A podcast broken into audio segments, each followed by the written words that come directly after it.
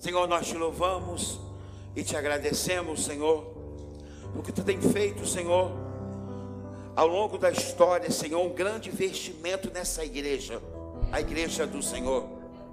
Ao longo da história, Senhor, o Senhor vem investindo, Senhor, que nem os profetas entenderam o plano da salvação. Jesus veio, morreu, ressuscitou, o teu espírito foi derramado sobre toda a carne, e aqui nós estamos, Senhor, com fôlego de vida, Senhor, para louvar e exaltar o seu nome nessa noite, Senhor, primeiro de agosto, dia 213 do ano, nós estamos celebrando a um Deus vivo. Nós estamos celebrando o Senhor, um Deus, Senhor, que nos fez caminhar até agora, dia 1 de agosto. Um Deus que nos salvou, um Deus que nos redimiu, um Deus que nos deu uma nova identidade, um Deus que nos fez aproximar cada dia mais da Sua doutrina. Entender, Senhor, que Jesus Cristo vale que tenha vida e vida com abundância. Obrigado, Senhor, por a gente, Senhor, estar alegre essa noite. Nós estamos aqui porque nós estamos sedentos, Senhor. Nós não estamos aqui que viemos por mero encontro. Nós estamos sedentos pela Sua presença, queremos mais do Senhor. Nós viemos, nós viemos aqui, Senhor, por uma obrigação. Nós não viemos aqui só para bater um cartão. Nós estamos aqui, Senhor, porque nós queremos mais e mais do Senhor.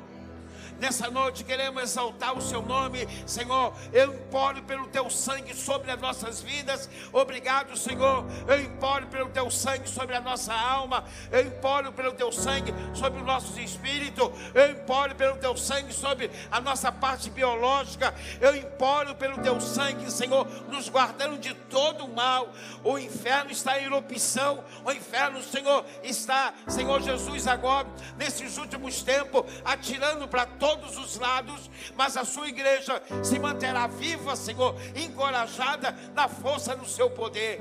Em nome de Jesus, Senhor, apresentamos esse culto ao Senhor, consagrando ao Senhor. Obrigado a todos que estão aqui, que chegaram em paz. Obrigado a todos, Senhor, que estão ocupando esses assentos para ouvir o teu nome, Senhor, para ouvir a tua palavra, pegar mais uma porção dela e poder, Senhor, ir para suas casas. Na autoridade do teu nome, eu assumo essa autoridade como seu profeta, repreendo todo e quanto é ação do mal, repreendo, Senhor, todo e quanto é força das trevas, em nome de Jesus. Enquanto a gente estiver aqui, toda interferência do inferno já caiu, Senhor, no poder do teu nome, todo espírito, Senhor, espião, todo espírito monitorador, Senhor, que esse lugar com teu espírito, que teu espírito, Senhor, nos conduz, tira, Senhor, do nosso meio todo vírus, toda bactéria, toda maldição do inferno, em nome de Jesus, Senhor, nós estamos aqui, queremos viver esse momento, Senhor, em alegria, em exaltação ao Senhor. Passamos uma semana separado, agora nos unimos, Senhor, nesse domingo que é o dia do Senhor, para uma só voz dizer: O Senhor é o meu pastor e nada há de me faltar. Obrigado, Senhor, por tudo isso. Te louvamos e te agradecemos. Obrigado pelos voluntários que estão trabalhando, Senhor. A galera, Senhor, o diácono lá embaixo, a recepção, a copa infantil, o ministério infantil, a mídia, o som, o ministério de louvor. Senhor, a galera da sopa, o voluntário que estão lá preparando a sopa, que já vão servir a sopa daqui a pouco. Em nome de Jesus. Obrigado por todos esses voluntários. Botamos nas tuas mãos e pedimos a bênção do Senhor. O trabalho deles não será em vão, Senhor. Nos dá direção, entendimento Senhor. O céu já está aberto sobre esse lugar. A Sua presença está aqui. Tudo que nós vamos fazer hoje aqui é para a Sua glória. Já louvamos, vamos voltar a louvar. Vamos ter a palavra, vamos ter a parte da arte que faz parte, Senhor, do céu. O céu é movido por artes. Muito obrigado, Senhor, por nós podermos ter força e coragem, sabedoria do Senhor para apresentar na direção do Teu Espírito tudo que nós vamos apresentar essa noite. E a glória do Senhor, no nome de Jesus. No nome de Jesus, nós louvamos, te agradecemos para todos sempre. Amém. Senhor, a maior alegria que nós temos, Senhor, é poder honrar sua casa com aquilo que o Senhor tem nos honrado. E nós podemos ser gratos ao Senhor, que não tem faltado pão sobre a nossa mesa, não tem faltado, Senhor, a vestimenta, não tem faltado, Senhor, toda a sua proteção. Nessa noite, Senhor, nós apresentamos, Senhor, as ofertas e dízimos ao Senhor e pedimos a bênção ao Senhor. Não pagamos, Senhor, tributo espiritual, não estamos pagando para ser abençoado. Nós estamos aqui como família, debaixo do mesmo teto, dividindo a mesma despesa, Senhor, entre nós, para que o teu reino avance cada dia mais. Senhor, abençoa cada filho, cada filha que está aqui. Abençoa, Senhor, aqueles que são aposentadas, aposentadas. Abençoa, Senhor, aqueles que são funcionários de empresas privadas, de empresas, Senhor, estatal. Senhor, aqueles que são de empresas, Senhor Jesus amado, ligado ao governo federal, municipal, estadual, o representante comercial, empresário, microempresário. Abençoa, Senhor, a financeira de cada família que é representada. Pedimos a bênção do Senhor, que toda a ação maldita do vereador, Senhor, sobre as nossas finanças, nós repreendemos em nome de Jesus. Nos dá sabedoria, Senhor, para lidar com o nosso campo de leitilha e poder, Senhor, fazer desse campo o melhor, Senhor, para que o Senhor olhe para nós e diga que nós valorizamos cada coisa que o Senhor dá na nossa vida. Obrigado, Senhor, porque nós estamos aqui essa noite consciente, convicto, Senhor, que só o Senhor é Deus das nossas vidas e não há barreiras, em nome de Jesus. Amém. Amém, irmãos? Amém. Boa noite a todos, a paz do Senhor, mais uma vez. Os planos de Deus, ele não começa um plano aleatoriamente. Deus não começa um projeto à toa. Deus não começa algo que antes ele planejou, estruturou e organizou. Essa igreja que nós estamos vivendo aqui hoje, ela foi planejada, organizada pelo Senhor desde a fundação do tempo. Amém? Então, Deus não começa um projeto aleatório. Deus não começa algo, vamos dizer assim, para ver como se fosse um experimento. Não. Além de Deus começar algo definido que ele quer, dentro de um planejamento, o Senhor também, ele vai falando ao longo da história o que vai fazer nas eras futuras. Amém, igreja? Quando a gente abre Ezequiel 47, a gente percebe que Deus tem preparado essa igreja que nós estamos vivendo hoje, agora, nesse final de tempo, há muito e muitos tempos atrás. Então Deus é um investimento para essa igreja. E Deus deseja, através desse investimento, vai trabalhando para que essa igreja agora, que chega no fim dos tempos, essa igreja esteja animada, encorajada para suportar o que está o vir. Se a gente parar só para observar um pouquinho, a gente vai ver que o inferno está em erupção. E o inferno está chegando, sabe que está chegando na reta final. Então o inferno está atacando de todos os lados, de todas as formas, para anular essa igreja do Senhor. Mas essa igreja do Senhor, ela é alimentada, ela é sustentada pela o planejamento divino, que não começou ontem, mas começou desde a fundação do mundo. Amém, igreja? Quando a gente abre Ezequiel 47, o profeta, ele recebe uma visão de um córrego bem pequeno. Esse córrego é um fio de água que sai debaixo do trono do templo, da parte leste do templo. Por que da parte leste? Era a parte que estava enviada para o reino do céu, o princípio de todas as coisas. E esse fio de água, ele passa por debaixo desse trono, ele atravessa pela porta do leste, ele sai pela, pelo lado leste, o lado sul, e começa correndo como um pequeno córrego. Esse pequeno córrego, de mais em mais ele vai aumentando. E ele toma o deserto, isso que era o pequeno córrego, agora vira um volume de água. Essa visão do profeta aparece ali agora, o anjo do Senhor, e esse anjo está com a vara e ele começa medindo. Então ele vai medir 500 metros, o profeta anda, a água está no tornozelo. Mais 500 metros ele vai medir, a água chega no joelho. Então ele vai medir mais 500 metros, a água chega na cintura. E daí para frente não se pode mais andar em pé, tinha que andar, tinha que nadar. Mas o, o grande mistério dessa visão que nem o próprio profeta entendeu, e o profeta botou essa visão no livro e nunca explicou, e a gente vai ver isso depois em 1 Pedro. Pedro fala sobre essas visões, e quando ele para, que agora o anjo pede ele para parar e observar, que ele olhar para trás, aonde aquele rio passou. todas as coisas começaram a florescer. Aonde era deserto, agora virou uma floresta. Amém? Vamos lá, Ezequiel 47, para a gente dar uma olhadinha em nome de Jesus.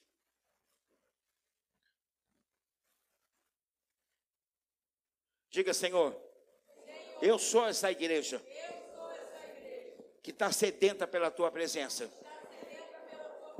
Você pode estar aqui hoje, ou que foi convidado por alguém, ou que está aqui no culto, mas você está aqui por um motivo: você está sedento pela presença de Deus mesmo que, tu, que o teu intelecto não consiga organizar isso mentalmente, mas você está aqui porque você está sedento por Deus. E nesses últimos tempos, Deus está se movendo em meio a esse planeta, em meio a essa terra, e a gente percebe que pessoas que, que eu olhava, que você já olhou e falou, nunca essa pessoa vai se converter. Hoje a gente vê ela carregando uma Bíblia.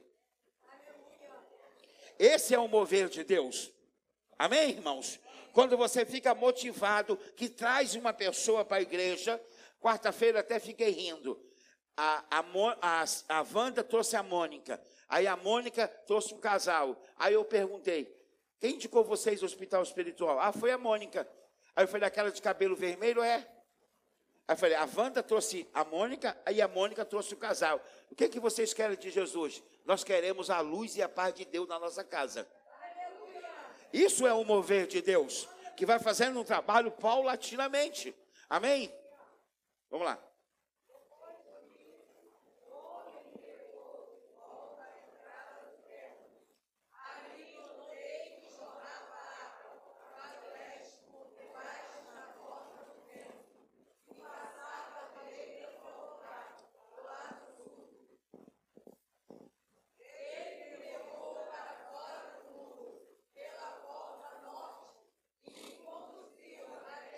Estrada Leste.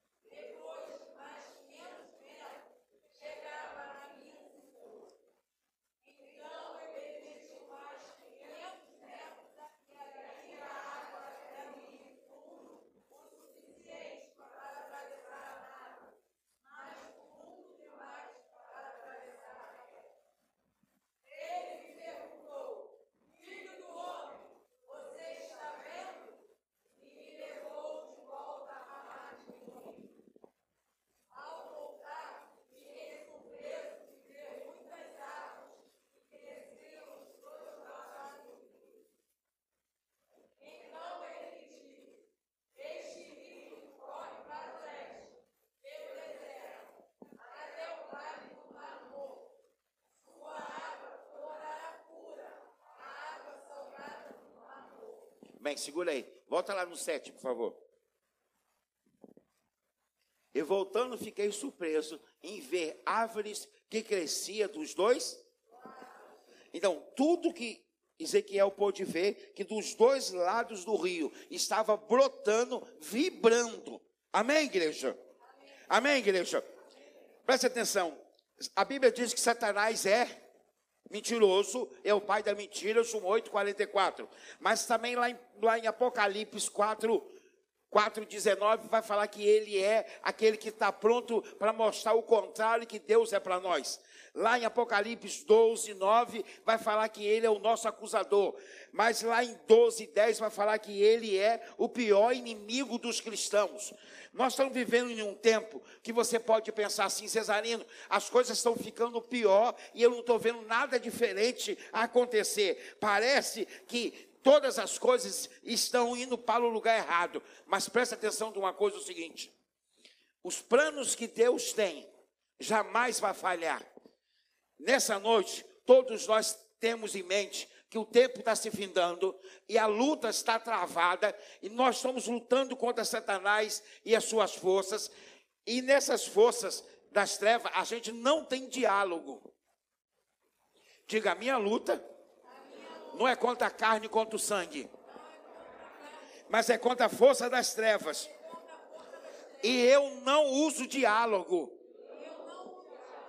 A principal maneira de lutar contra a força das trevas é com a palavra de Deus e a verdade de Deus. Não tem uma outra forma que você pode, porque a doutrina de Deus, ela vai respaldar você a continuar acreditando. A doutrina de Deus na Bíblia vai levar você a ter esperança. A doutrina de Deus na Bíblia vai te encorajar, vai te empolgar. Mas a palavra de Satanás, a doutrinação de Satanás, ela vai agir de uma forma para deixar você completamente desequilibrado, vai agir de uma forma para que você não entenda a verdade de Deus. Diga contra o diabo. Eu não posso ter diálogo. A regra é não ter diálogo. Amém, irmãos? Ele é o principal inimigo dos cristãos. Ele não traz simplesmente ilusões, exibições físicas. Satanás não trabalha assim. Ele trabalha com mentiras doutrinárias para a gente aplicar na nossa vida. Ele não traz exibições físicas, ele não traz nada que vai fazer grandes estardalhaços, mas ele começa com a adoutrinação. Amém, irmãos? A primeira coisa é fazer você indagar como é que está a tua vida. É fazer você questionar você. Depois leva você a questionar o Deus que você crê nele. Depois leva você a olhar para o lado e começar a perder a esperança. Ou você começar a olhar para você e começar agora numa autocrise interna, com um vazio que não consegue ser preenchido por nada, com um vazio que você não se sente. Aí, você, aí ele fala: você não vai ser perdoado. E fala: ninguém vai te perdoar. Ele também vai falar: você é uma pessoa que não tem mais jeito para você. Mas lembra, o profeta está dizendo aqui que a água começou como um pequeno córrego que saía de dentro do, de dentro do templo. E ao longo que foi passando, o volume da água foi aumentando, até chegar no queixo do profeta. E o profeta não poderia mais andar, ele tinha que nadar. Mas o que mais, mais bacana é que o anjo fala para ele: para, olha para trás. Ele olha, os dois lados estavam o quê? Flore. Amém? Esses dois lados florescidos é eu e você que somos a igreja de Jesus hoje. Esses dois lados florescidos são eu e você hoje, que estamos lutando nesse tempo final e acreditando nessa palavra abençoada, aonde Satanás quer que eu e você ouve simplesmente a doutrinação dele e não acredite mais que Deus é Deus Todo-Poderoso. Amém, irmãos? Satanás está dizendo para muitas pessoas nesse final de tempo que elas são pecadoras mesmo, que elas vão ficar desse jeito, que elas não vão poder mudar. Satanás está tentando desanimar. Para quê? Para que essa igreja do Senhor não venha florescer. Mas Deus sempre tem uma estratégia, porque Deus tem um planejamento completo. Irmãos, Deus não tem um plano B, um plano A, um plano C. Deus tem um plano só, e esse plano é para ser cumprido. Amém, irmãos? Ele está, Satanás tenta aplicar na nossa vida sempre aquilo que é o oposto de Deus, sempre aquilo que vai trazer com que, que você vai diminuindo. Por isso, umas coisas que eu falo para as pessoas, todos nós temos que ter um salmo. Todo ano eu tiro três salmos para estudar profundamente, mais outra, as outras partes da Bíblia que eu estudo, e todo dia eu leio um salmo. Todo dia eu leio um salmo. Todo dia aquele é o meu salmo que eu vou ler. Todo dia. Isso eu já faço há mais de dez anos. Hoje é dia primeiro. Então hoje é dia de eu ler também Provérbios capítulo primeiro. De Provérbios capítulo primeiro, eu vou tirar um versículo eu vou aplicar. O salmo que eu estudei hoje de manhã na minha devocional, o salmo 123. Então eu apliquei uma porção daquele salmo na minha vida. E toda outra forma de pensamento que vier, doutrinação do inferno, e eu já sei que ele é o pai da mentira, eu vou lembrar que eu estou com a escritura, que o Espírito Santo de Deus habita em mim, E que esse Espírito Santo de Deus é poderoso, que me vai resgatar e ensinar eu a aplicar isso. Eu vou poder aplicar na minha vida. Amém, igreja? Amém, igreja? Eu quero que você pense, pensa comigo é o seguinte: nós somos a igreja dos últimos dias que estamos chegando na reta final. Essa igreja, ela precisa de avançar. Essa igreja, ela precisa de ir para frente. Uma coisa, qualquer movimento no seu interior, um soldado de Deus, que Deus trazer uma canção para você cantar, remeter você para ler um texto bíblico, pedir você para orar, por você ou por alguém, faça isso e não diga não para o Senhor. Nós somos sempre, nesse final de tempo, Satanás é o pai da mentira, mas Deus é o nosso orientador através do Espírito dele. E eu e você estamos aqui e fomos salvos, e a glória de Deus está aplicada na nossa vida para que o Senhor venha cada vez mais. Qual foi o maior erro de Eva? Foi querer conversar com Satanás, dialogar com Satanás. Diga, eu não posso dialogar com Satanás. Eu não posso dialogar com Satanás. Cesarino, por que, que eu não posso dialogar com Satanás? Porque ele que ele vai falar para você, você não pode aplicar na sua vida. Estou explicando? Fala o que Satanás está dizendo. É uma doutrina errada. Eu não posso aplicar na minha vida. É uma doutrina que não é como uma tinta que está aqui, que você vai cair na tua roupa, chegar em casa, vai lavar, vai sair. É uma doutrinação que vai marcar a sua alma. É uma doutrinação suja. Então Deus está dizendo hoje, no seu coração, você não deve dialogar. Cesarino, como que é o diálogo com Satanás? Ele não vai gritar com você, ele vai sussurrar as mentiras no, no seu coração, devagarzinho, para você ir reconhecendo e vendo que aquilo ali que ele está dizendo, o seu caminho está indo para aquilo ali mesmo. Diga, meu Deus, meu Deus, eu preciso ter sempre em mente a verdade. Sempre em mente a verdade. Sempre em mente a verdade. Diga, meu Deus, há uma vida vibrante em mim. O meu Deus não deseja que essa vida vibrante em mim venha falecer. Eu estou dizendo hoje que o profeta viu essa cena incrível, dos dois lados do rio, cheio de árvores saudável, com galho cheio de frutos, e a vegetação era forte, era bonita, e a vegetação era verde, e o rio fluía por todos os lados. Eu estou dizendo para você que essa visitação que o profeta teve é uma visitação super incrível, aonde nós podemos olhar para margens do rio do lado do outro e dizer: essa igreja sou eu. Olha para mim.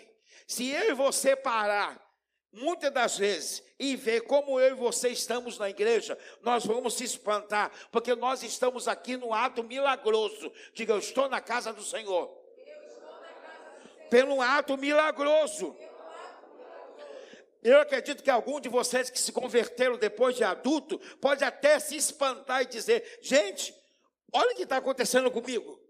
Antes eu não pensava assim, antes eu não tinha uma visão disso, antes eu não compreendia dessa forma, mas agora eu me pergunto e me espanto: que tipo de água é essa que está fluindo na minha vida? Que tipo de água é essa que tem poder de fazer os dois lados do rio florescer e fazer todas as árvores crescer saudável e fazer essas árvores frutificar? Essa água milagrosa é a palavra de Deus que vai doutrinando eu e você e vai nos lavando cada dia mais, cada dia mais. A vara que o profeta usava para medir, lá no capítulo, no versículo 6, Ezequiel, ele não pôde entender essa visão. Ezequiel não estava entendendo o que ele estava vendo, mas ele sabia que ali estava vida e vida com abundância. Quem veio para dar vida e vida com abundância? Na luta que nós estamos vivendo nos últimos tempos, nós não podemos dialogar com Satanás, porque aquilo que ele fala, nós não podemos aplicar na nossa vida. Amém? Isso está bem claro para nós. Nós temos que banir em nome de Jesus. Porque se eu começo a dialogar com Satanás, aquela aquela doutrinação dele, está sobre mim, eu começo a duvidar, eu começo agora a estar debaixo do domínio e da doutrinação. Olha para cá, olha para cá. Eu não sei qual o momento da sua história que você está vivendo. Eu não sei qual o tipo de confusão mental que você está vivendo.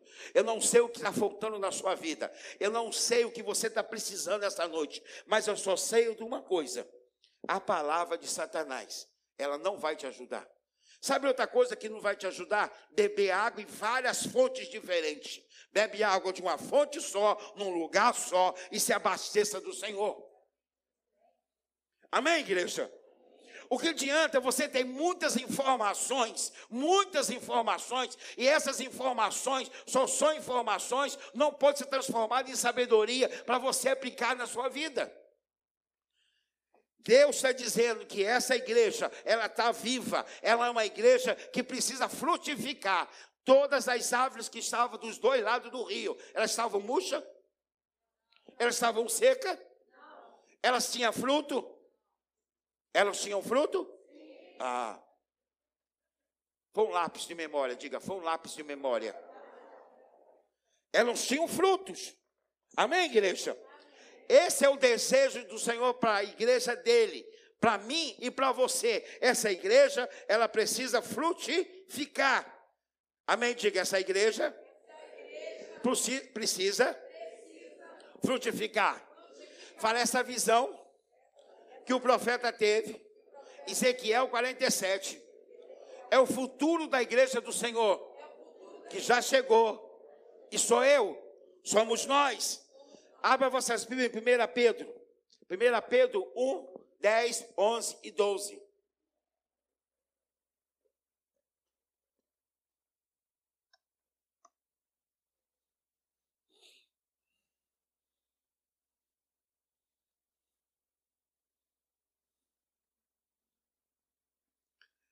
Enquanto vocês procuram aí, o único governante sobre a tua mente é o Espírito de Deus. A única coisa que pode direcionar sua mente é a palavra de Deus. A única coisa que pode conotar algo para você, que você pode aplicar na vida, é a palavra de Deus. Todo o conteúdo da Bíblia que você conhece, não importa se é pouco ou se é muito, o conteúdo que você conhece, você vai dizer, Pai, o Senhor precisa que eu esteja vibrante. Só precisa que eu seja, seja com essa doutrina aplicar. Senhor, me dá sabedoria o conteúdo da palavra que eu já sei, que eu possa aplicar na minha vida. Amém, igreja? Amém, igreja? Eu, eu estudo, estudo já há muito tempo. Uma das coisas que eu estudo é ciência das religiões. E algumas orientações, alguma coisa da ciência da religião, eu só uso com a autoridade do Senhor uso, leio, estudo, depois aquele material é guardado, eu só volto pegar aquele material com a orientação do Senhor. Diga, meu Deus, meu Deus, meu Deus, eu preciso, eu preciso de melhorar a visão que eu tenho de mim mesmo, como a igreja do Senhor. Essa igreja do Senhor, que está na visão do profeta, ela estava verde, vibrante, viva, e dando frutos. Vou ver que o, vou ver que o Pedro vai dizer. Até mesmo os profetas queriam saber mais sobre o que? Essa salvação. Amém? Todos os profetas do Velho Testamento, eles tiveram todo visões, informações sobre o futuro, sobre o planejamento de Deus, mas nenhum deles conseguiu compreender na totalidade. Então aqui Pedro reconhece isso. Amém, igreja? Diga a própria palavra. Explica a palavra. A própria palavra. Ela explica a palavra. Diga a palavra. Não foi escrita para os grandes teólogos, a palavra é Deus falando para o seu povo. Quando a gente vai desenvolvendo no, no, estudo, e quando você pega um livro desse de Ezequiel, que você pega o primeiro capítulo, e a maioria das pessoas conhece o livro de Ezequiel, não como o livro de Ezequiel, mas você fala, vale de ossos secos, todo mundo consegue entender que está escrito em algum livro, e poucos sabem que está escrito em Ezequiel. Mas o livro do profeta Ezequiel o profeta estava exilado como escravo, no meio de uma nação poderosíssima, que saqueou três vezes Judá para levar o povo para a Babilônia, 585 antes de Cristo, a segunda ida lá, 595 antes de Cristo, 605 antes de Cristo. Então a Babilônia foi três vezes em Judá para saquear tudo que tinha que levar. Esse povo que foi tirado da Babi, de Israel, levado para a Babilônia, estava diante de uma nação poderosíssima. Amém? Então, quando Deus usa o profeta para escrever esse livro, mesmo eles estando preso por uma nação poderosa, mas eles tinham um Deus todo-poderoso que tinha um governo sobre eles. Pastor, exatamente para que, que o livro do profeta Ezequiel foi escrito? Para que eles pudessem, que eles tenham um Deus pessoal. Amém, igreja?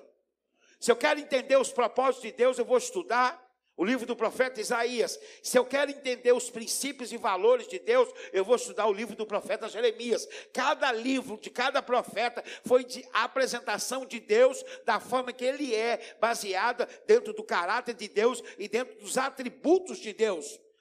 Nesse tempo que nós estamos vivendo, que é a reta final, que o Satanás está em erupção no inferno, onde que todas as coisas não são mais mascaradas. Satanás antes mascarava as, as apresentações. As apresentações agora satânicas não são mais mascaradas. Elas são abertas mesmo, porque Satanás sabe que está no últimos tempos e ele está atacando de todos os lados. Essa igreja agora, ela também precisa entender que ela tem um Deus pessoal.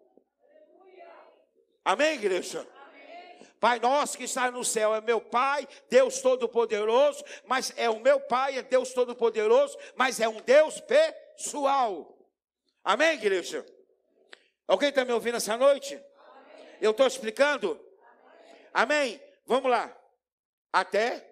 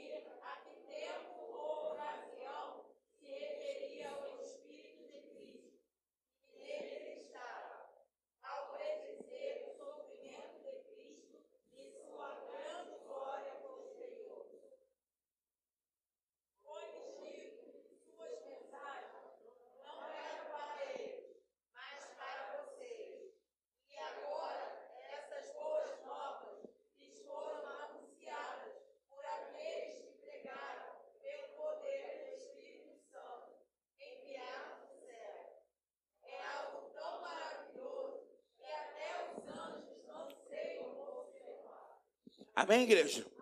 Então, quando eu leio Ezequiel 47, essa visão que o profeta teve, que buscou o significado, mas ele não entendeu essa revelação completa da graça. Ezequiel estava tendo uma visão, ele estava vendo o futuro da igreja, que é hoje, que é agora, e as bênçãos milagrosas que nós herdamos do Senhor. Ezequiel estava olhando para trás, ele pôde ver o crescimento dos dois lados do rio, o que é o resultado glorioso do evangelho. Diga, Ezequiel muitos anos antes de Cristo, viu o poder glorioso do Evangelho.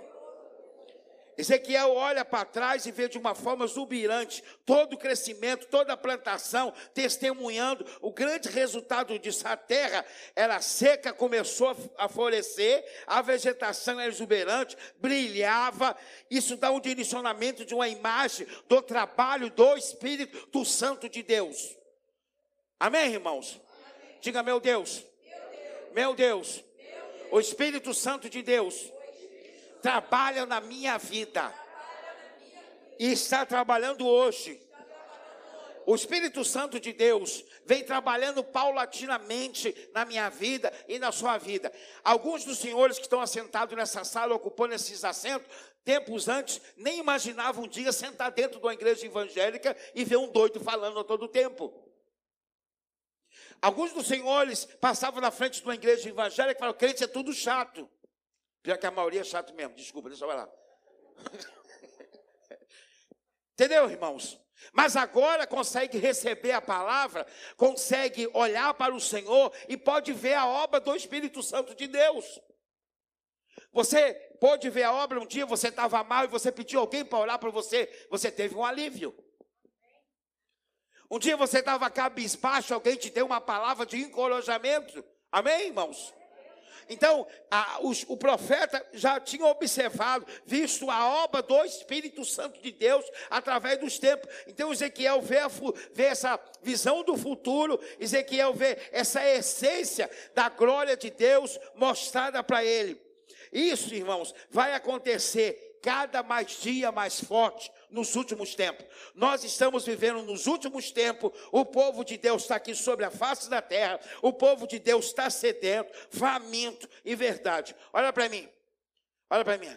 Hoje é domingo, dia 1 de agosto, dia 213 do ano. Amém? Amém? Se não fosse o Senhor, você não saía de casa com esse frisinho que está lá fora para vir sentar aqui na igreja.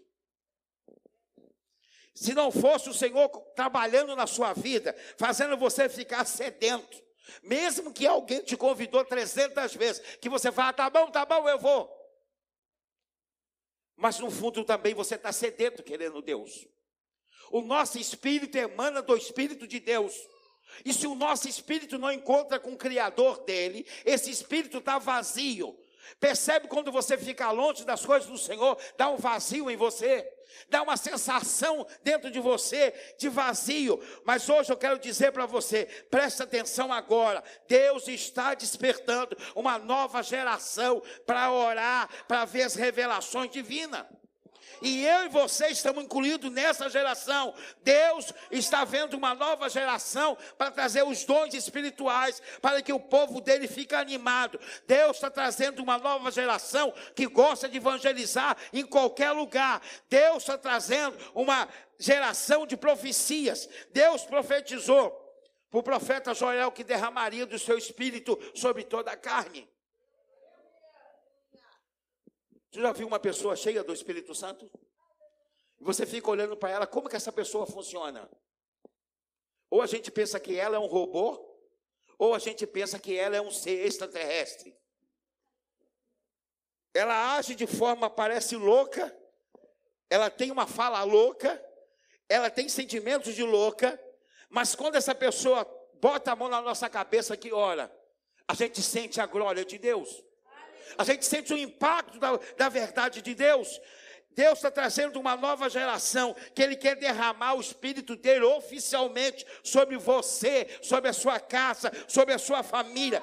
O rio do Espírito Santo de Deus está movendo poderosamente. E essa igreja do Senhor que está aqui, que está vivendo esse momento agora, essa igreja está sendo convidada para viver o sobrenatural de Deus para que a graça de Deus seja aplicada na sua vida com misericórdia. Essa igreja que está aqui hoje, ela precisa estar raizada no poder de Deus. Diga, eu sou a igreja do Senhor.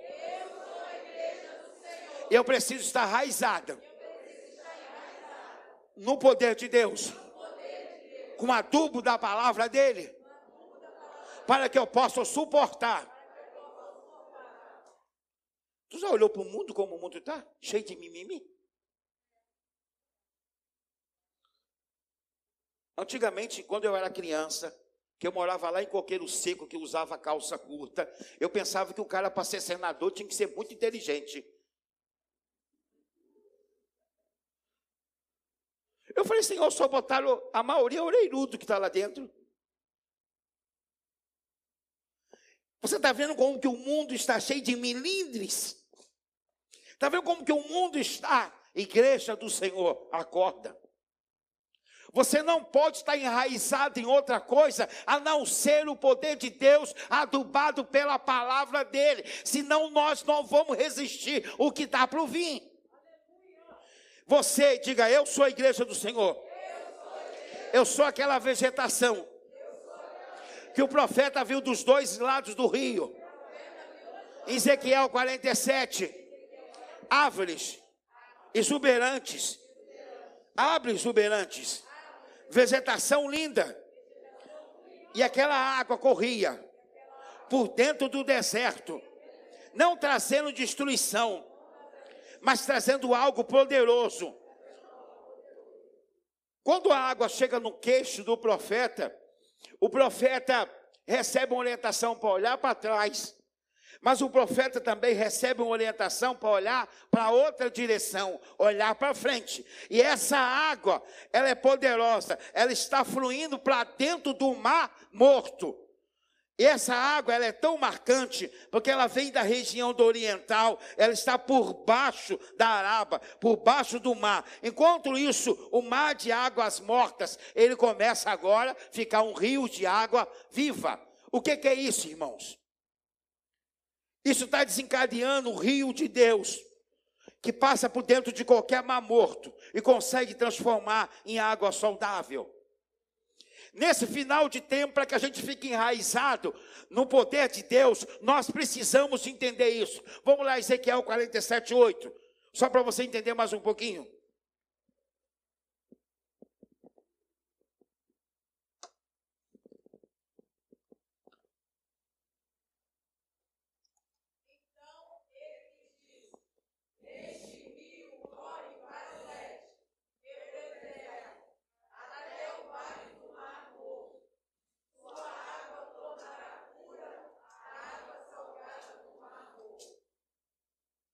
Amém? Ezequiel está profetizando, ele está vendo essa visão, o mar morto, esse mundo pecaminoso que nós estamos vivendo. O mar morto é esse mundo que está ao nosso redor. E cada vez mais que se aproxima da reta final, o inferno entra em erupção. Todos os lugares de escuridão, os extremos agora começam a aparecer e desencadear uma anarquia. Amém, igreja? Se você parar para ver. Anos passados, profeta das nações profetizou que o desejo de Satanás é trazer uma anarquia para o Brasil. Se você observar, de lá para cá, principalmente de 2015 para cá, você observa que todas as coisas estão sendo levadas para se transformar uma anarquia no Brasil. Você vê que todos os poderes estão em guerra, cada um quer ser maior do que o outro. Como é que vai resolver isso? Para que eu entenda que eu estou lutando contra Satanás, eu não estou lutando contra a carne, nem contra o sangue, mas contra a força das trevas. Eu que eu preciso entender que eu não, não tenho que dialogar com Satanás, eu tenho que agir baseado no que eu estou raizado, no poder e na palavra de Deus. Eu preciso parar para observar. Quando você vê o noticiário, o noticiário vai relatar várias perversões, o ódio contra Cristo. Amém, igreja? Todo mundo viu aquela garota de 13 anos que ganhou uma medalha. Não, não sei que é skate. Qual a medalha que ela ganhou? Hã? Prata. Ela é de Imperatriz no Maranhão e na da primeira igreja batista de Imperatriz. Outros tempos você não ouvia falar isso, mas vários noticiários saiu desvalorizando a crença daquela menina. Olha para mim. A igreja, o cristianismo, só tem um defensor que chama Jesus. Você não precisa ficar em crise quando tudo está indo contra a igreja do Senhor. A igreja do Senhor ela tem um dono. Ele sabe proteger a igreja dele na terra. Quando ele fala nessa visão que o, o rio dos dois lados estava vivo, frutificando, ele está falando de mim e de você. Amém? Teve um brasileiro que ganhou uma medalha de ouro. Amém? Ganhou uma medalha de ouro em que mesmo? Amém? Ele também, evangélico. Ele falou: Eu saí de casa com uma frase: Fala amém, que a medalha vem. Ninguém exaltou a fé dele. Foi uma minoria muito pouca, mas os outros todos falaram mal da fé dele. Nesses últimos tempos, tudo vai se levando a exaltar Satanás. A gente não, nós evangélicos não somos contra as outras religiões, nem estamos em guerra com ninguém. Nem estamos para desvalorizar a fé de ninguém, nem para desmontar ninguém. Mas eu estou dizendo para você que nesse Final de tempo. Os noticiários sempre vão trazer ódio contra Cristo. Você vê isso em toda parte do planeta. As prevenções, a gente vê a forma cooperativa do inferno, o prazer. Olha para mim. Nos últimos tempos, o prazer do vício. Tu viu como o alcoolismo já aumentou? O número de pessoas viciadas na época que eu usava calça curta, se falava que uma pessoa era viciada, no mínimo que a gente sabia que era viciada naquela água que passarinho bebe. Que é aquela branquinha, dois dedinhos. A gente não via ninguém mais viciado em nada, irmão. Eu não lembro quando eu era adolescente, pré-adolescente, que eu vi alguém viciado em outra coisa. Mas toda a opressão do inferno está acontecendo, desencadeando toda uma força. A corrupção está crescendo. O, o, o, o lucro, a alegria do prazer desordenado está crescendo. A humanidade está testemunhando praga por todos os lados. Preste atenção, em nome de Jesus. Simplesmente um mar morto. Essa civilização que Ezequiel pôde ver. Essa civilização agora. Mas o rio de Deus está fluindo no sobrenatural.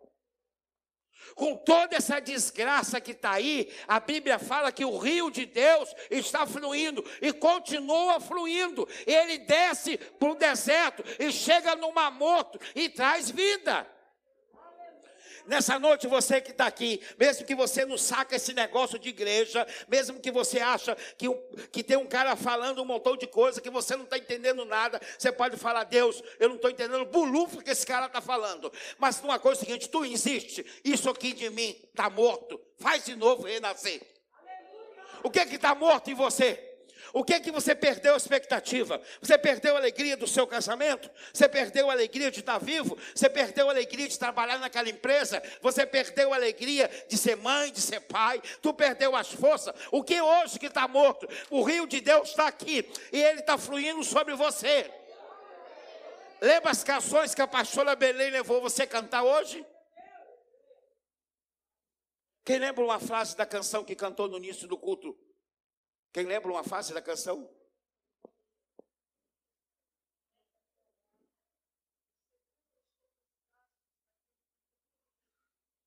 Vaninha, você é uma pessoa muito alta. Então, assim, sentada, todo mundo te vê. Fica um pouquinho em pé. Você está em pé? Ah, tá. Fale alguma coisa aí.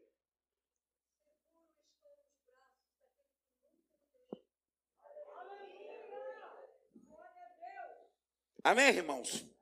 Essa inundação que eu estou dizendo, é a inundação que está trazendo. Pastor, mas eu não estou vendo nada. Mas a Vaninha acabou de falar que você está seguro nos braços de Deus. Eu estou dizendo para você no começo da mensagem que a nossa luta não é contra a carne, é contra o sangue, como está escrito lá em Efésios 6,12. A nossa luta não é contra a carne, é contra o sangue, mas contra a força das trevas. Mas eu não luto com Satanás com diálogo. Eu não tenho um diálogo. Por quê, Cesarino? Porque as doutrinas dele eu não posso aplicar na minha vida. Eu só posso aplicar a palavra. A Bíblia fala desse mar, esse mar está indo. Você concorda? Com tudo que eu estou falando, que está chegando tudo aos extremos. Na época que eu estudava, a única coisa que parecia no banheiro era a mulher vestida de branco.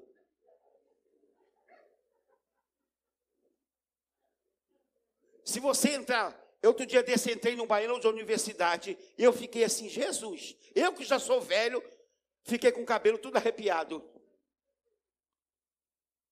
As coisas estão chegando num extremo muito grande. Você pode dizer, Cesarino, sim, eu concordo, mas parece que, que Satanás está na tentativa final. Ele está desesperado, igreja. Satanás está em pânico. Ele sabe que o tempo dele é menor, diminuiu. Ele está usando todas as armas que pode. Mas você está aqui hoje para dizer que você não é uma geração que pertence a Satanás, mas você está nos braços de Deus. Você está nos braços de Deus. Você está nos braços de Deus. Diga, Senhor, está chegando o tempo do fim. O mundo das trevas está em pânico. O desespero está aí. Mas eu creio que o Senhor tem um plano pronto para mim. E esse plano não vai falhar. Nós simplesmente podemos julgar tudo isso que está acontecendo, mas Deus está dizendo que nos últimos tempos eu derramarei do meu espírito sobre toda a carne. O Senhor está dizendo para você verdadeiramente: eu derramarei do meu espírito sobre toda a carne. Deus foi capaz de ver a situação ao longo dos tempos, mostrar a visão para o profeta. Olha para mim aqui. Olha para mim. Ninguém pode parar o rio de Deus que está indo na sua direção.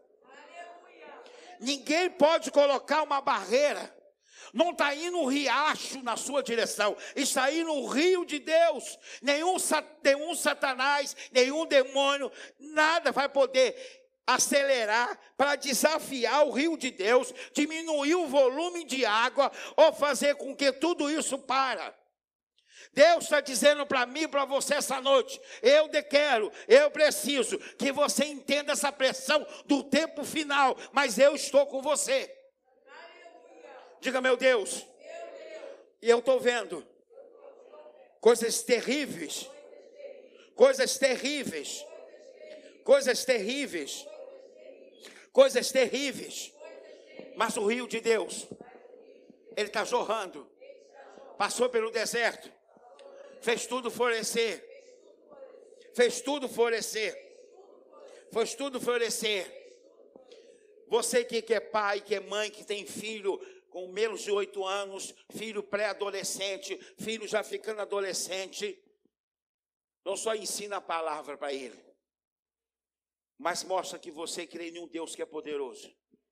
E todos os feitos de Deus na sua casa, na sua família, conta para os seus filhos e faça que os seus filhos desejem a Deus e não se afaste de Deus. Faça com que os seus filhos tenham esperança em continuar acreditando, avançando cada dia mais. O profeta, ele, ele observa que a cada 500 metros o anjo do Senhor media, e isso, o nível de água ia crescendo.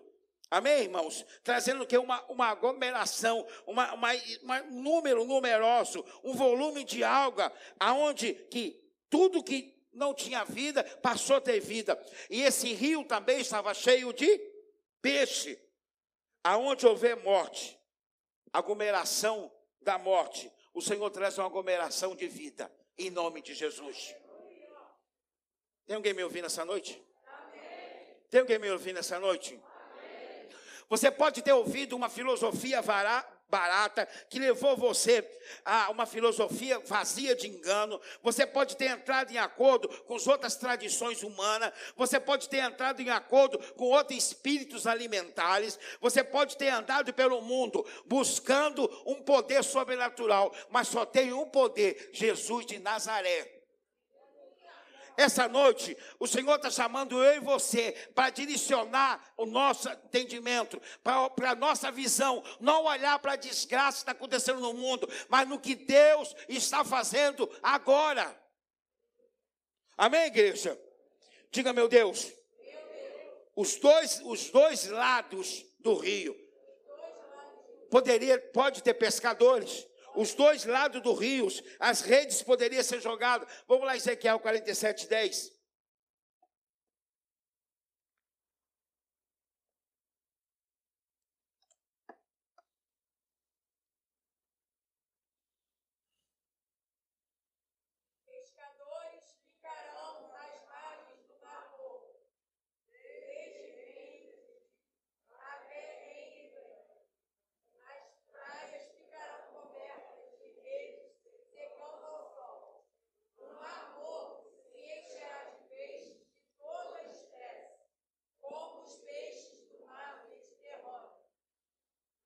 Amém, irmãos? Amém.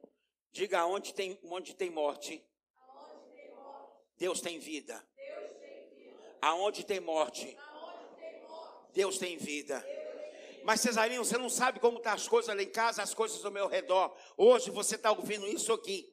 Volto a dizer para você, não importa com o que, que você se envolveu, não importa o que, o que preencheu você antes, de algo que não te dá vigor, que não muda a sua vida. Lembra de uma coisa: Satanás, nós devemos lembrar que Satanás não é cabeça de nada. Quem é a cabeça, a autoridade de todas as coisas, chama Jesus de Nazaré.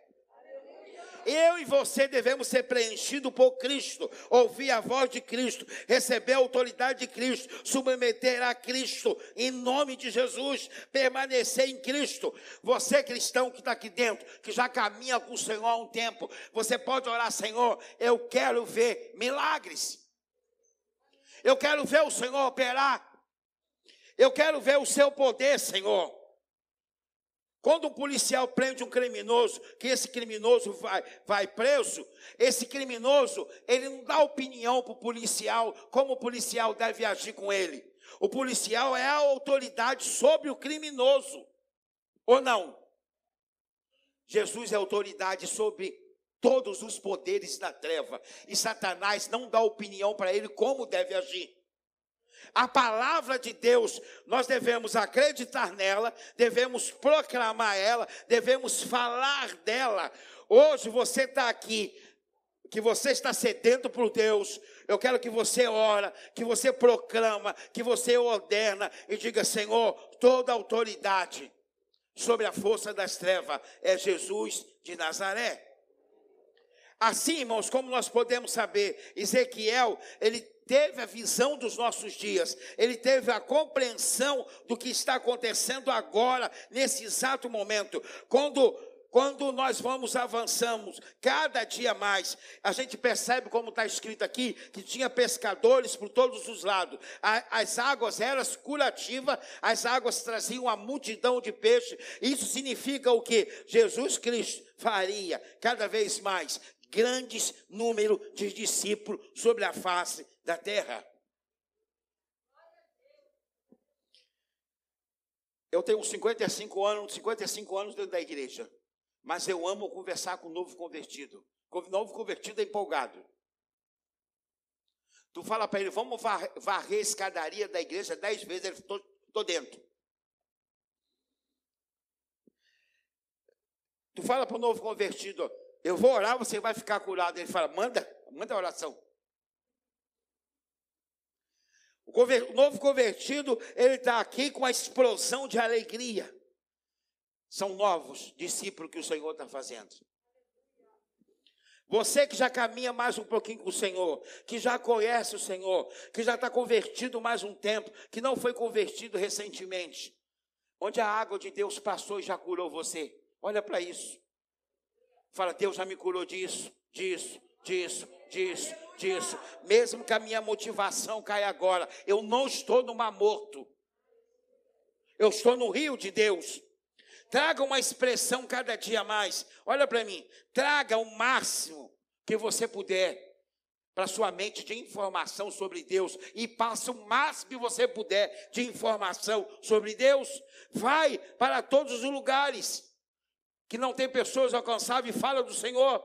Diga, meu Deus, eu quero cada dia mais estar com o Senhor.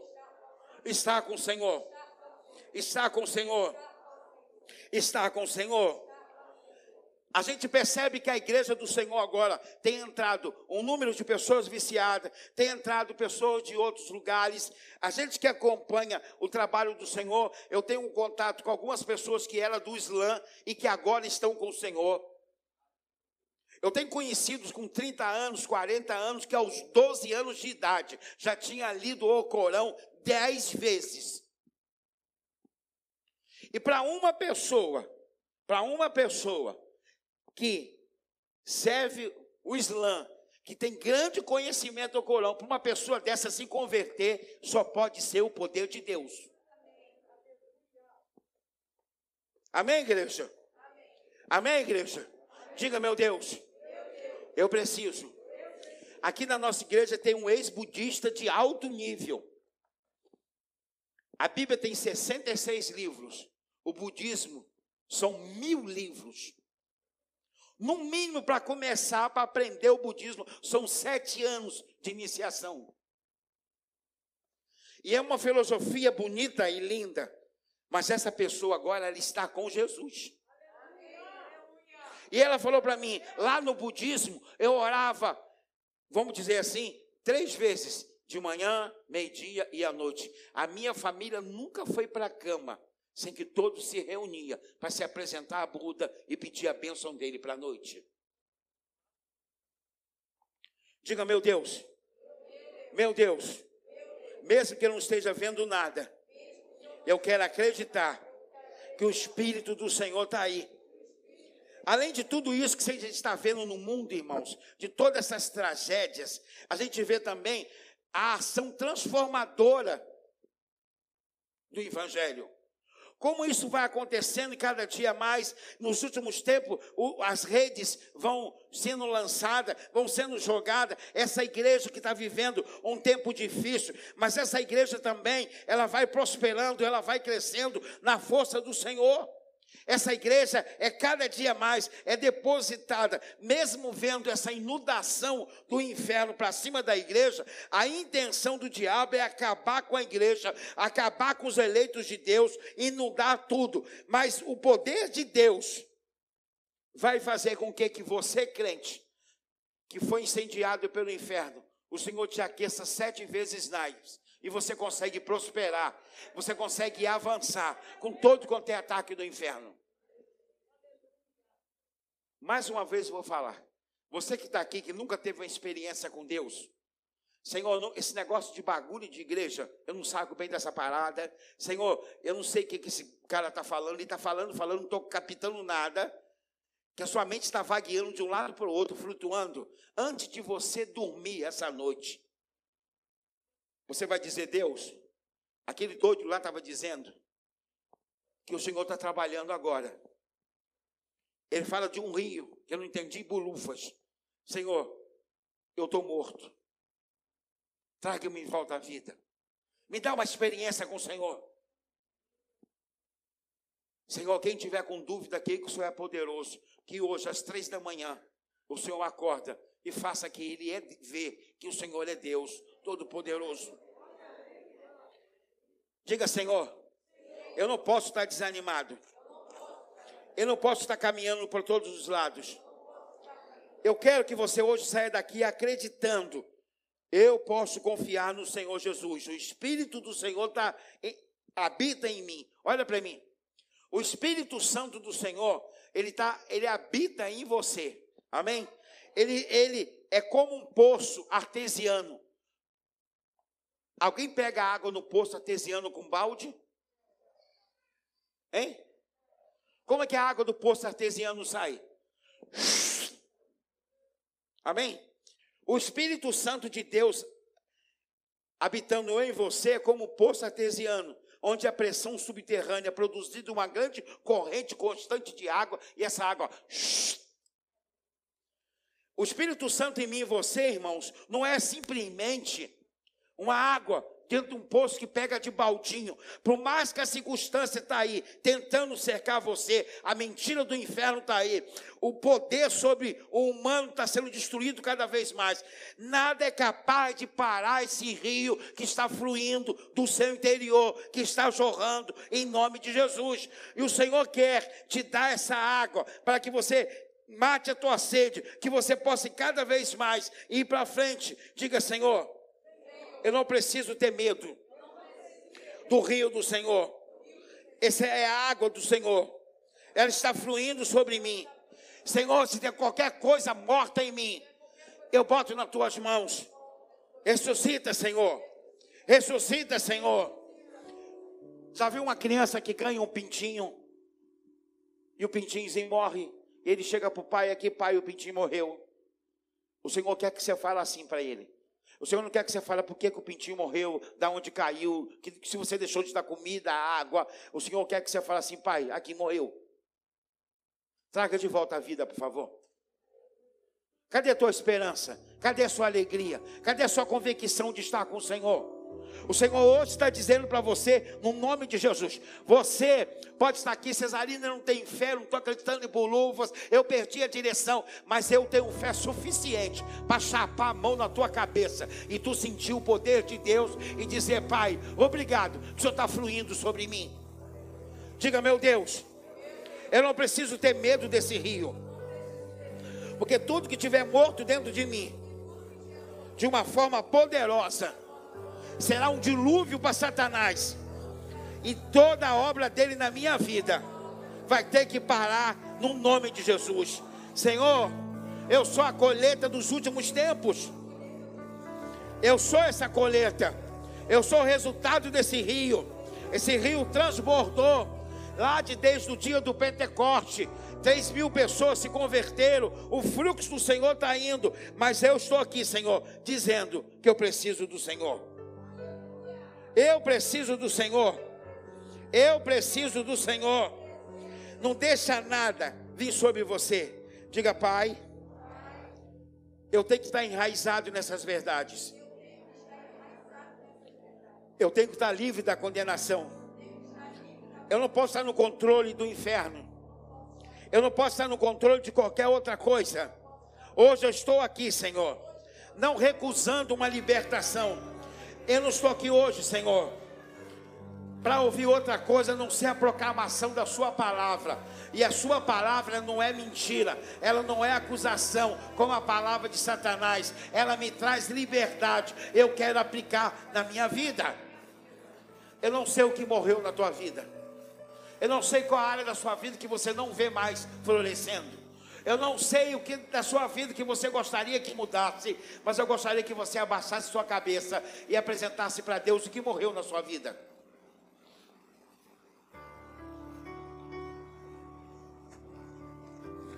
Fala para o Senhor que você está fraco.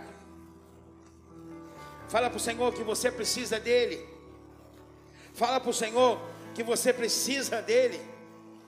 Fala para o Senhor quanto você precisa dEle. Fala que você perdeu a forma de crer.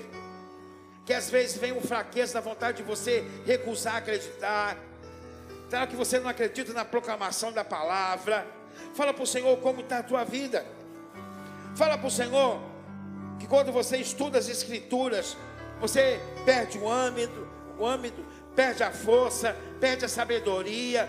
Fala para o Senhor que você está olhando para os lados, tudo leva você para dialogar com Satanás. Mas você aprendeu essa noite que você não pode dialogar com Satanás, porque ele não tem autoridade, ele não tem opinião sobre a sua vida. Quem tem opinião sobre a sua vida e a autoridade é Jesus de Nazaré que você vai estar nessa vida continuando caminhando em meio às batalhas terrenas, avançando em tempos oportunos, cheio da presença do Senhor, e você não vai temer mais o mal.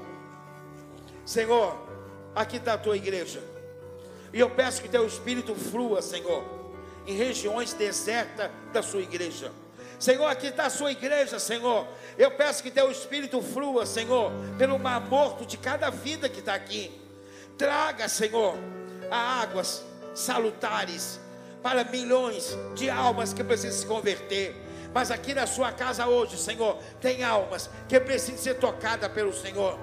Tem alma, Senhor, sedenta. Tem alma, Senhor, que precisa um toque suave do Senhor. Tem almas aqui dentro, Senhor, que mesmo caminhando com o Senhor, as esperanças foram embora. Tem áreas da vida que está morta. Tem áreas da vida que está deserto. E nós nessa noite, Senhor, queremos repreender toda e qualquer força do mal que tenta deixar os nossos ser, Senhor, deserto, desmotivado, desencorajado. Senhor, em nome de Jesus, obrigado por essa palavra, Senhor. Nós observamos que o profeta, Senhor, teve a visão, Senhor, da igreja do futuro, da igreja que está hoje. Pedro pode relatar isso para nós. E nessa noite, Senhor, nós queremos pensar na tua palavra e não mais nas, nas estratégias de Satanás, não mais nas técnicas dele, mas no que o Senhor tem para nós. Pai, queremos submeter a Deus, acreditar na tua palavra, proclamar a verdade no nosso interior, deixar que a tua palavra, Senhor, age no nosso interior. Queremos avançar cada dia mais, em nome de Jesus, em nome de Jesus, Senhor. Traga águas salutares, traga água, Senhor, e restaure essas almas que estão aqui. Senhor, essas pessoas estão aqui não porque elas gostam de um, definitivamente de uma igreja, não porque aqui tem um, um, algo bacana, Senhor, essas pessoas estão aqui, Senhor, porque elas estão sedentas pela Sua presença, Senhor, eu estou pregando essa palavra hoje, Senhor, E nós falamos que o que está acontecendo no mundo, Senhor, quando olha, Senhor Jesus amado, para a crise moral da justiça no nosso país. Quando, quando a gente ora, olha para a justiça, Senhor, desse país, a gente fica, Senhor, completamente sem esperança na justiça. Quando a gente olha para a crise moral política desse país, Senhor, a gente fica, Senhor, completamente esperançado. Senhor, olha o caos que está a nossa nação. Olha o caos que está a igreja do Senhor sobre a terra. Mas obrigado, Senhor, por palavras como essa, que o Senhor precisa que a igreja esteja arraizada no seu poder e na sua palavra. Nós não sabemos do que está por vir, nós não temos que ficar aqui deixando o tempo passar, mas está, Senhor, convencido de que o Senhor Jesus é autoridade sobre todas as coisas.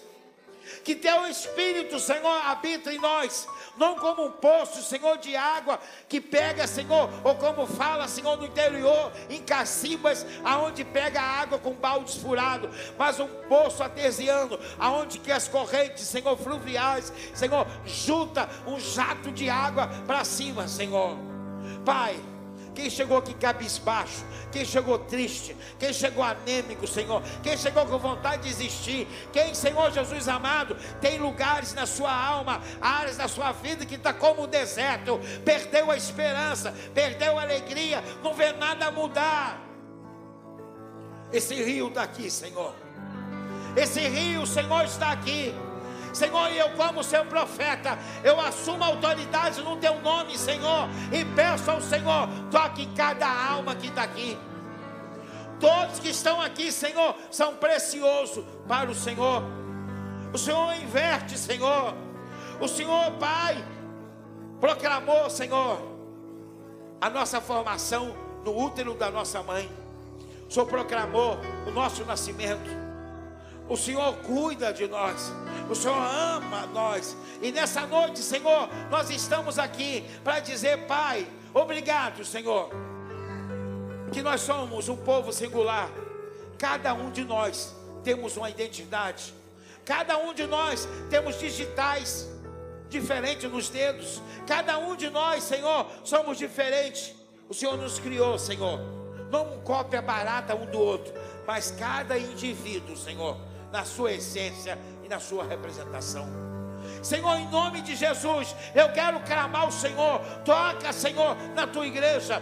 Toca, Senhor, na sua igreja. Desperta, Senhor, a sua igreja. Desperta, Senhor. Desperta. Pai, o profeta veio o rio. O rio saía pela porte leste. Saía debaixo, Senhor Jesus amado, dos altares, passava pela porte leste, ia para o lado norte e o sul, descia como um pequeno córrego, descia, Senhor, pelo deserto, 500 metros a água no tornozelo, mais 500 a água no joelho, mais 500, Senhor, água na cintura, até chegar ao queixo, e no momento que não poderia mais, Senhor, andar em pé.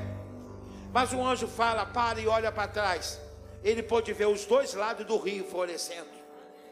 É a sua igreja, Senhor. Esse rio é a obra do teu Espírito, Senhor.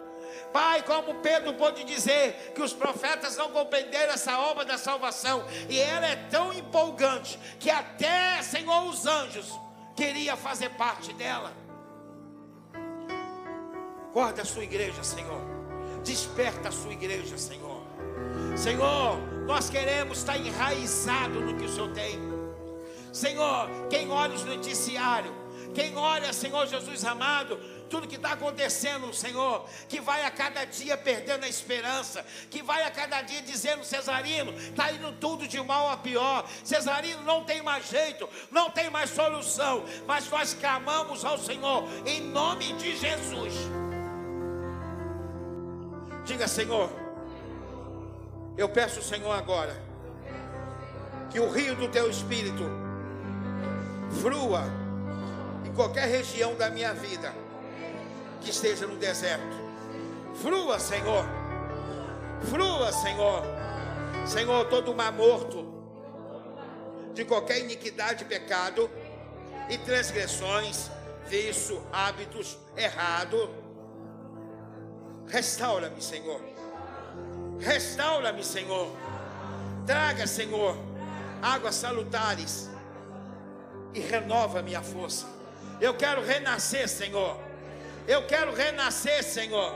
Eu quero renascer, Senhor. Eu quero renascer, Senhor. Eu quero renascer, Senhor. Diga, meu Deus, eu preciso renascer. Eu preciso renascer. Eu preciso renascer.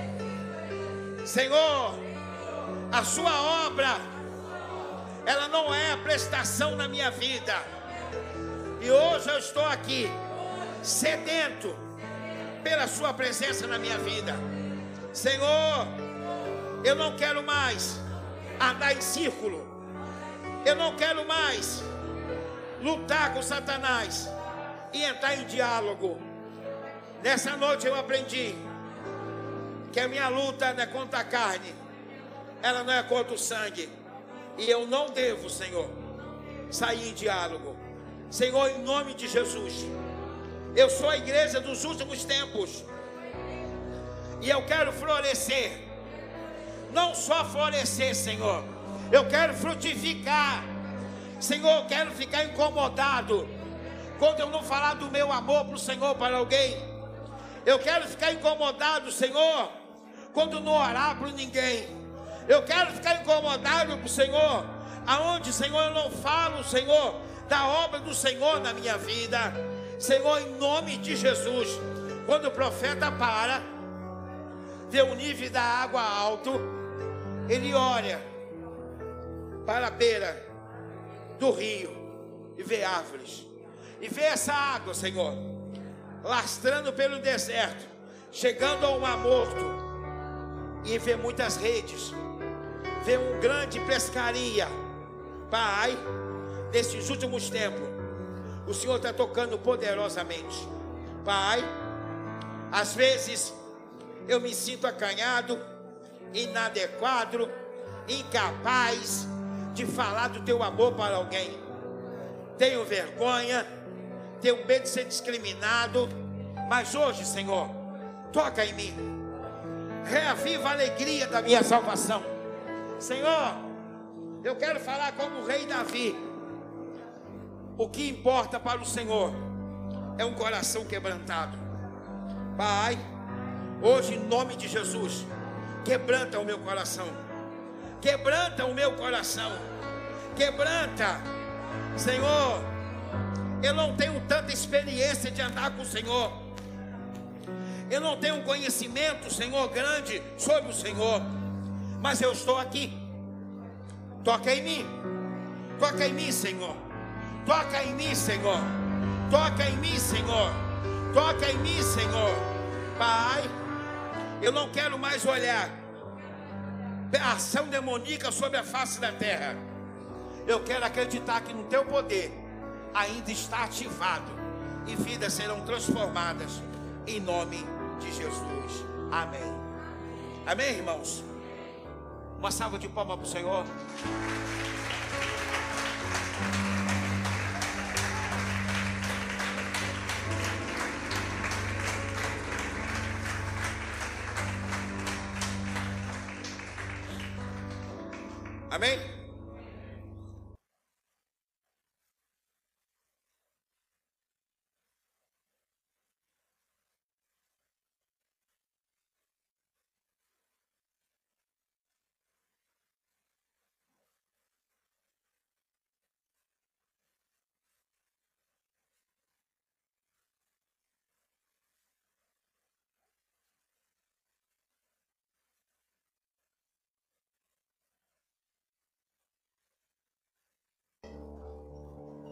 Pai eterno e Pai poderoso, nós estamos em festa e se alegrando que o seu rio nunca vai deixar de fluir entre nós. Nós somos aquela igreja revelada, Senhor, pelo teu profeta Ezequias, aonde o Senhor Pedro pode relatar que eles não compreenderam tão grande era o plano da salvação, que os anjos, Senhor, desejaram participar desse plano, mas o Senhor deu direito a nós, de carne e osso, usar a autoridade do nome de Jesus para anunciar as boas novas. Obrigado, Senhor, por todos aqui presentes. Dá-lhe uma semana abençoada. Terça, quarta, quinta, sexta, sábado e domingo. Senhor, uma semana, Senhor, de direcionamento, de revelação, de entendimento. Aqueles que têm desafios durante a semana, têm decisões a tomar. Aquele Senhor que precisa avançar o ajuda. Eu imploro pelo teu sangue sobre cada família aqui presente. Eu imploro pelo teu sangue por cura, por libertação, por transformação. Eu imploro, Jesus, pelo teu sangue para nos livrar do espírito de doença, espírito de depressão, espírito de morte, de tudo aquilo, Senhor, que tenta minar nossa casa. Pai, eu imploro pelo teu sangue, Senhor, pela bênção do Senhor, pela alegria no seio de cada ladense, que cada ladense, Senhor, seja cada dia mais um castelo de paz, de alegria, de concordância, por cada família aqui presente. Leva nós em paz para os nossos lares, Senhor. Livra a gente do homem mau, do salteador, da bala perdida, de toda a ação demoníaca do asfalto. Senhor, da forma que chegamos aqui em paz, vamos chegar na nossa casa em paz, em nome de Jesus. Que toda forma de ação do mal que queira nos retalhar por devido culto hoje, por estar na sua casa, que seja na área sentimental, financeira, psicológica, biológica, nós repreendemos em nome de Jesus. Eu, Senhor, na autoridade, Senhor, do teu nome, eu uso a autoridade, Jesus, do teu nome e declaro, Senhor, que eles têm uma alma sarada, que eles têm uma vida próspera e saúde em nome de Jesus. Que todo conteúdo que, que eles receberam não se espantar pelo que está acontecendo no mundo, mas acreditar que o projeto de Deus é desde a fundação do mundo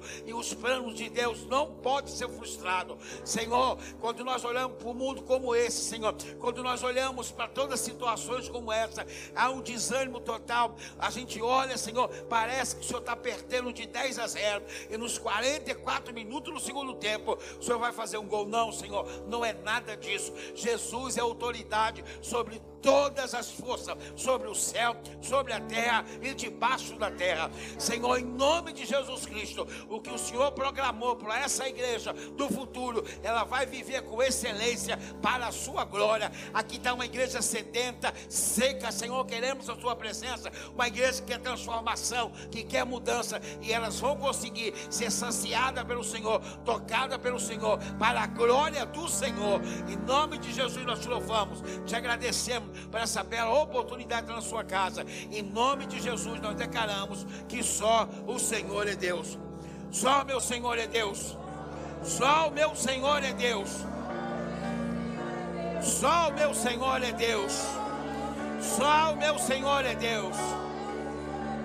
A graça do nosso Senhor Jesus Cristo, o amor de Deus e a comunhão do Espírito Santo para conosco, no nome de Jesus. Amém. Beijo no coração. Tenha uma semana abençoada, em nome de Jesus.